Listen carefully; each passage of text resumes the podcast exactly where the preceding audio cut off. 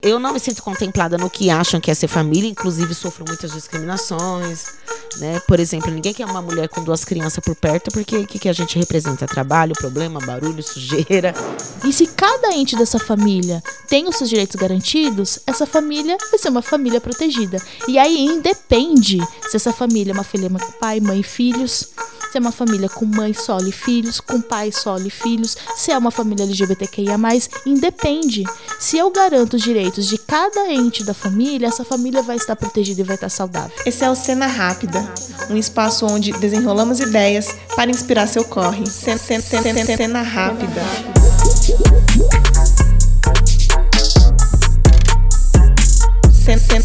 Cena, Rápida. Oi, pessoal, como estão por aí? Eu sou Evelyn Vilhena, esse aqui é o Cena Rápida, o podcast quinzenal do Desenrola e Não Me Enrola, onde juntas, juntos e juntos a gente desenrola várias ideias. Se você acompanha o Cena Rápida, já sabe que essa é uma produção do Desenrola e Não Me Enrola, que é um veículo de jornalismo periférico que trabalha com formação e produção de conteúdos sobre e para as periferias. E se você está chegando pela primeira vez aqui, aproveita e ao final desse episódio já escuta os outros também, fechou? Tem episódio novo do Cena Rápida quinzenalmente, sempre às quartas, disponível no Spotify, no Google Podcasts e no YouTube do Desenrola. Bom, o papo desse episódio passa por duas datas bem simbólicas que são comemoradas nesse mês de maio, que é o Dia das Mães e o Dia Internacional da Família. A ideia dessa conversa é colocar na roda a perspectiva do que é família a partir de quem é da quebrada, e também desenrolar um pouco sobre o que tem por trás desse discurso da família tradicional brasileira como essa ideia invisibiliza a maior parte das famílias negras, LGBTs e periféricas. E aí, para isso, eu bati um papo com a Nina Barbosa, que é poeta, escritora e articuladora cultural, e também com a Simone dos Anjos, que é cientista social e integrante da Rede de Mulheres Negras Evangélicas. Bora lá desenrolar esse papo? É, eu sou Evelyn Pereira Barbosa, é, de nascimento. Evelyn Pereira de Jesus de matrimônio. Sou Nina, de família, e Nina Barbosa é minha identidade artística. Eu nasci no Jardim Teuvina, que era o nome daqui antes, né? Aí depois se tornou Parque Guaianazes. E moro aqui desde que eu nasci, tenho 38 anos. E eu sou poeta, MC, slammer, mediadora de leitura, agente cultural e arte educadora. Eu era criança e sempre via assim a maternidade como um, um exercício assim árduo, um, um lugar assim pesado invisibilizado, é, sem reconhecimento e com muitos excessos, né? Então eu já cresci, já cresci com esse pensamento de que eu não queria ser mãe. Porque era uma coisa assim que representava assim uma desvalorização da mulher. Eu sempre via a mulher com aquela imagem de sobrecarregada, então eu já tinha para mim que a maternidade era algo negativo, né? A maternidade, é, o lugar da mulher na família periférica. Então assim, para mim eu ia ter três faculdades, ia viver viajando, sabe? O que, o que muitas meninas acabam reproduzindo, né? Minha filha fala isso. Eu escuto muitas meninas, muitas crianças falando isso, já com essa visão negativa, né? Da, da maternidade, né? Dentro da, da família, assim, né? das casas periféricas. Essa que acabou de se apresentar é a Evelyn, conhecida como Nina Barbosa. Entre muitas coisas que ela é e faz, a Nina articula eventos culturais na quebrada, trabalha como arte educadora, é criadora do Sarau Vitamina e passou por muitas mudanças depois que ela descobriu a primeira gestação. A Nina conta que a gravidez da primeira filha, quando ela tinha 26 anos, foi uma surpresa e que aconteceu em um período bem turbulento da vida dela. Sua mãe tinha acabado de falecer e ela precisou cuidar dos cinco irmãos menores de idade durante mais ou menos um ano. E aí, nesse meio tempo, ela descobriu a gestação. Por questões financeiras, ela precisou parar o curso de sociologia que ela estava fazendo. E aí passou a lidar com outros processos no meio do caminho. Eu, com a criança, estava curtindo. A questão é tudo que envolvia o cuidar daquela criança sozinha, porque mesmo você estando acompanhada, eu vejo que é o, o, o que eu via na minha mãe, é o que eu vivi. Estão acompanhadas, mas sozinhas, né? No cuidado com a casa e com a criança. No nosso papo, a Nina trouxe que, mesmo nunca tendo desejado a maternidade, a ideia da família tradicional formada por pai, mãe, filhos, por um tempo fez ela criar outra visão de como se daria isso para ela. Hoje a Nina tem dois filhos, a Maria Joana, de 12 anos, e o João Paulo, de 5. O movimento cultural, de mulheres, os espaços que ela passou a vivenciar foram mudando a forma da Nina encarar o que seria uma família e olhar para sua própria como espaço de amor, acolhimento, aprendizado, apesar de todos os contextos que atravessam essa construção. Aconteceu muita coisa muito louca e eu perceber que não, ninguém muda ninguém. É, a família, Lógico, seria bacana, né? Se estivéssemos juntos, mas eu, eu comecei a enxergar a família como eu e meus dois filhos. E eu tinha essa dificuldade, eu não queria enxergar. Porque eu tinha medo, eu não ia dar conta. Tinha medo de não dar conta, tinha medo de explodir, tinha medo da gente passar necessidade, tinha medo de. Minha, minha maior preocupação, eu não cuido nem de mim, como que eu vou. Eu não, eu não consigo, por exemplo, eu tinha muito medo, assim, de estar. Tá, você vê como que é meu portão, meu quintal. Eu tinha medo. Se alguém invadir a casa, como que eu def me defendo, defendo minhas crianças? Então, várias coisas passando na cabeça, mas eram medos. Que hoje, o João tem. Isso, isso se agravou mais quando o João nasceu, em 2017, 2018. Então, hoje que o João tem cinco anos, eu já me entendo no processo. Eu sei que eu sou capaz de realizar algumas coisas, eu sei que tem outras que eu vou ter que esperar, eu sei que tem coisas que eu vou ter que fazer escolha. E eu sei que não é que eu sou a guerreira e que eu consigo, não, a gente vai vencer na vida, não. Mas é, eu tinha medo de cuidar das duas crianças sozinha, hoje eu entendo que eu me sinto melhor cuidando das duas crianças sozinha do que tendo que cuidar dele para ter manter a família tradicional. Então, assim, eu achava que eu não ia dar conta, que a gente. Mas eu vejo que hoje a nossa qualidade de vida é bem melhor. Eu, eu, eu, nossa, eu virei minha cabeça, minha, minha vida de cabeça para baixo. Durante a conversa com a Nina, ela comentou que a mãe dela faleceu de AVC, mas que para ela foi a tripla, quádrupla jornada de trabalho que levou sua mãe. Agora pensa só, quantas questões tem por trás dessa fala da Nina? Ela precisou parar de estudar porque estava sem dinheiro para bancar o curso. Depois que a mãe faleceu, teve que cuidar dos irmãos, depois dos filhos e sozinha. Quantas ausências programadas atravessam nossas vidas? Quantas atravessaram a da Nina?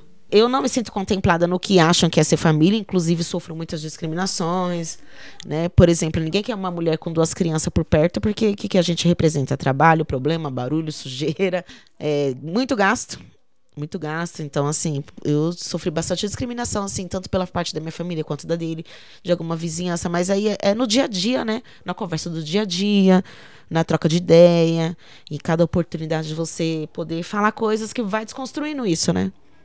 Porque tá no imaginário. Então, tá com a avó, tá com a vizinha, tá, tá com o tio. Então, é, mas mesmo que eu, eu não sou contemplada e sou discriminada por não atender esses padrões, eu me sinto muito feliz com a minha família e eu acho que a minha família, eu, Maria e João, é a nossa família brasileira. É justamente como a gente é educado nessa visão colonial, né, da família, da família perfeita, da família tradicional, eu tenho eu não, eu não, eu não vejo assim uma resposta para o que é uma família. Então você fica todo momento procurando, né? O conhecimento nos é negado, a gente passa a vida aprendendo, ouvindo as coisas de uma maneira e às vezes você tem até dúvida, né? Das suas dúvidas, então é, quando eu tento responder para mim mesma, né? O que é família, eu penso que a família é, minha, é a continuação da minha história, é meu clã. É, para mim, família é, é união, é amor. A fala da Nina leva a gente a pensar em muitas coisas, né? Eu, por exemplo, fiquei pensando em como sempre o buraco é mais embaixo para quem parte de lugares não embranquecidos e não elitizados. Como a estrutura social que vai separando quem pode acessar determinado lugar, quem pode se enquadrar ou não como família, funciona bem para quem tem que funcionar. E ao mesmo tempo, a Nina é um dos exemplos de como a gente está sempre precisando criar nossas próprias formulações, porque essas outras não nos cabem. Eu não me via aqui dentro de casa assim sozinha com as crianças, eu não me via nossa, pelas, nossa, eu não, eu não, não consegui enxergar isso. E eu, eu acho que um pouco por causa desse imaginário, né, de ah, ele foi embora, a família se desfez. Até que eu comecei a falar para mim mesma, não, a família se desfez, não, seus filhos estão aí, nós, né? Minhas crianças estão aqui. Então minha família sou eu e minhas crianças. E eu sei, eu sei de toda a discriminação, mas assim, eu, eu hoje eu me sinto assim, eu me sinto amada pelos meus filhos, eu amo, eu amo meus filhos, eu amo estar com eles, eu amo fazer as coisas com eles. O Sarau Vitamina começou justamente tudo, a maioria das coisas que eu tenho hoje foi pensando em como conciliar a minha maternidade com o cuidado da infância. Eu me preocupo muito assim aproveitar a infância das crianças, né? Depois a adolescência. Eu, eu me preocupo muito assim em ter esse essa troca, né, da, de gerações, eu fazer coisa com eles, eles fazer coisa comigo. E eu estar tá com os amiguinhos deles, eles estar tá com meus amigos. Então, assim, é esse prazer de estar junto. Eu acho que é isso que faz a família ser uma família. Até aqui a gente está falando de um dos diversos formatos de famílias para além daquele do comercial de TV no domingo à tarde, o famoso comercial de margarina. As formulações são várias. Inclusive, lá no Portal do Desenrola tem uma reportagem com a Aline e a Alexandra da Maternidade Sapatão, onde elas estão falando sobre a construção da família delas. O link está na descrição aqui do episódio. E eu comecei a abertura do episódio falando que a ideia é também desenrolar um papo sobre o que tem por trás desse discurso da família tradicional brasileira, certo? Então, além da Nina, eu também conversei com a Simone dos Anjos, que é cientista social, doutorando em antropologia e faz parte da rede de mulheres negras evangélicas. O papo com a Simone dá algumas pistas sobre como essa narrativa de família invisibiliza e reforça desigualdades entre famílias negras, periféricas e LGBTQIAPN+. A gente vê aí narrativas, por exemplo, no Congresso Nacional, em outros espaços de poder público, que diz que para que as pessoas tenham vida boas é necessário proteger a família. E aí eu questiono isso. Por quê? A família não é um sujeito de direitos. A família não tem CPF, a família não é cidadã a gente tem que ter uma política pública que, para que a família seja uma família é, saudável, os entes familiares têm que estar protegidos. Então, a criança tem que ter os direitos dela é, protegidos, o adolescente tem que ter os direitos dela protegidos, a mulher, o idoso, a pessoa com deficiência, o homem tem que ter os seus direitos protegidos. E se cada ente dessa família tem os seus direitos garantidos, essa família vai ser uma família protegida. E aí independe se essa família é uma família pai, mãe filhos se é uma família com mãe solo e filhos, com pai solo e filhos, se é uma família LGBTQIA, independe. Se eu garanto os direitos de cada ente da família, essa família vai estar protegida e vai estar saudável. Percebe como é conveniente esse discurso de padrão familiar? Apagar famílias formadas por mães solos, transafetivas e tantas outras formulações tem total relação com o sistema desigual que a gente vive, que espalha a ideia de que os problemas são individuais quando na verdade são demandas coletivas. Esse discurso que a gente chama aí nas ciências sociais de discurso familista é um discurso que, na verdade, ele endossa desigualdades sociais e diz que os problemas que essas famílias estão enfrentando é por causa de uma suposto um suposto ataque à família. Então, os meninos estão na droga porque a família é atacada. Né? As meninas engravidam na adolescência porque a família está sendo atacada. Então, todos os problemas que essa, essa mãe vai sofrer no cotidiano familiar dela são explicados pelo ataque à família. Mas aí não fala assim, não.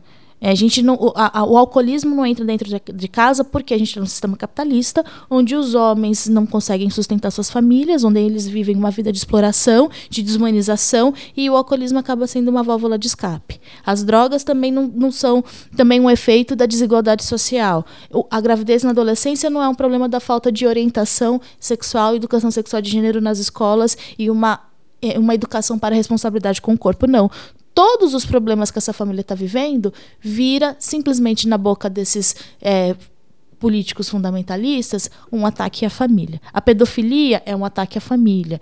Tudo vira um ataque à família. Né? Então, por isso, porque a grande pergunta que todo mundo faz, mas por que pessoas que não têm família padrão reproduzem o discurso da família padrão?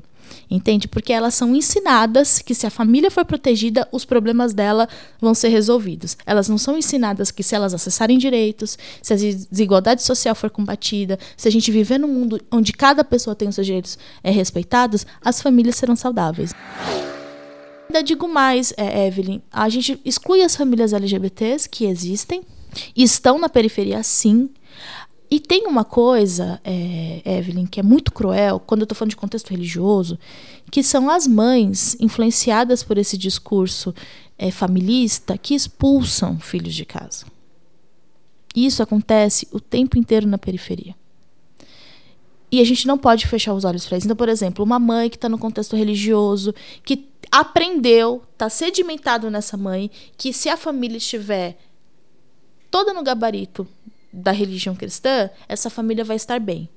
Então, o que, que essa mulher quer? Ela quer que não quer passar fome, ela quer que os filhos tenham saúde, quer que os filhos tenham emprego, quer que os filhos sejam felizes. E ela aprendeu que para alcançar isso, ela tem que seguir o padrão cristão de família. Quando ela olha e vê o padrão não cristão, ela fala: Poxa, eu tenho que eu tenho que fazer com que os meus filhos sigam esse padrão para que eles tenham uma vida boa. Eu não consegui ter a vida boa, mas se eles seguirem o padrão questão e a receita certinha, eles vão ter uma vida boa. E aí, de repente, ela tem um filho LGBTQIA, tem uma, uma filha trans, ou tem um, um, um filho que não quer estar na igreja. E isso tudo vai trazendo conflitos para dentro da família, que as famílias vão se despedaçando. E essa família, ela acaba sendo excluída de uma família convencional de dentro da igreja.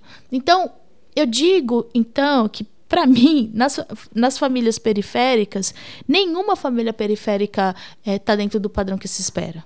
Essa conversa tem muitos contextos e a gente poderia passar um tempão aqui falando sobre isso, que ainda assim não seria possível pontuar tudo que ronda esse tema. Mas se até o fim desse episódio a gente estiver atento para a ideia de que a família vai muito além da composição pai, mãe e filho e que muitas desigualdades são efetivadas com base nesse imaginário, talvez já seja um ponto de partida interessante para essa conversa.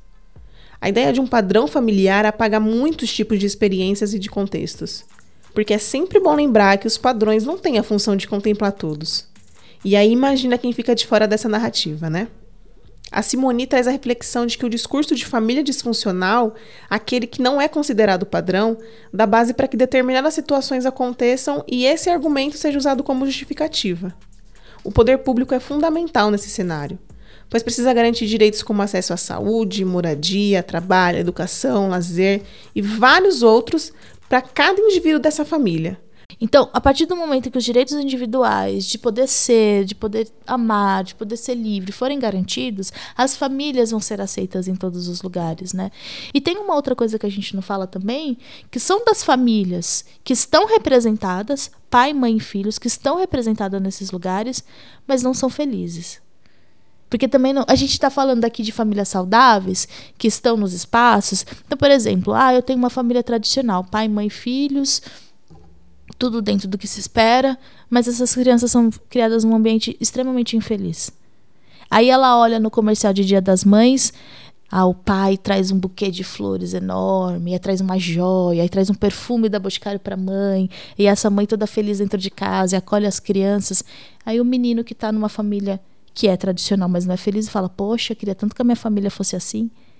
Então, entende quanto que essa narrativa dessa família que não existe ela está prejudicando todas as famílias no limite? Obviamente eu concordo que ela está prejudicando mais as famílias LGBTQIA, as mães solos, ou outros arranjos familiares, mas no limite, essa família é, margarina, essa família convencional, ela é uma família que está ali para negar que todas as famílias no limite têm alguma disfunção por causa da desigualdade social, por causa da desigualdade de gênero entre pai e mãe, por causa da desigualdade de raça, por causa da desigualdade econômica. Nenhuma família está 100% bem num mundo onde as pessoas não estão bem.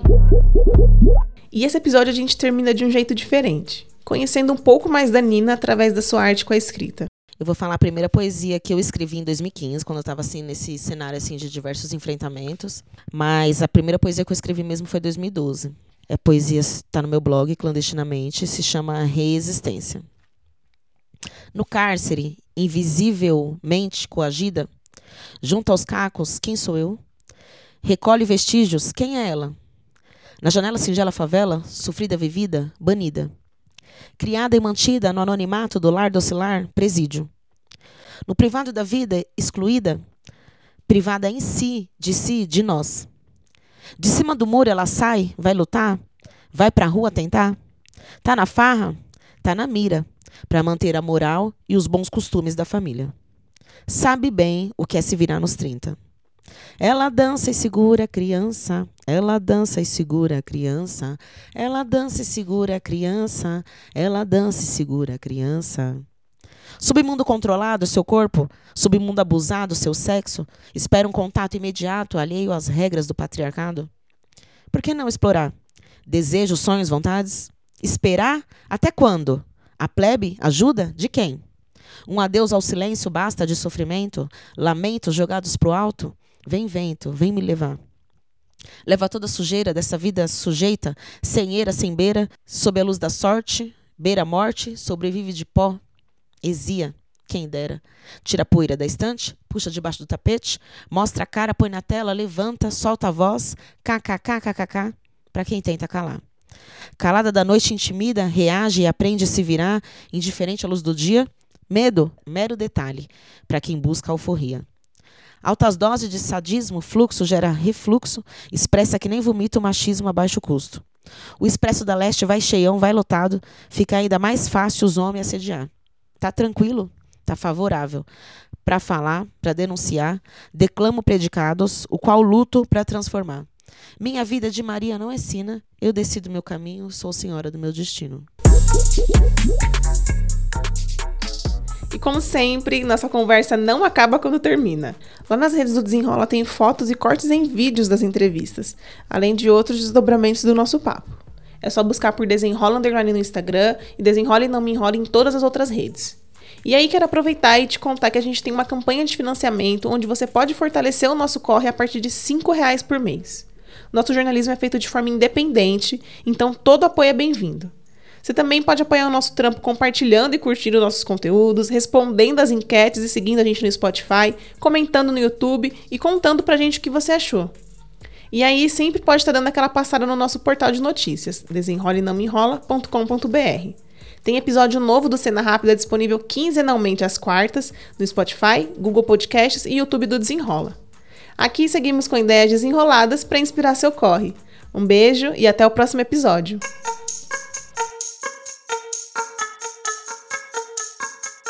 Cena rápida.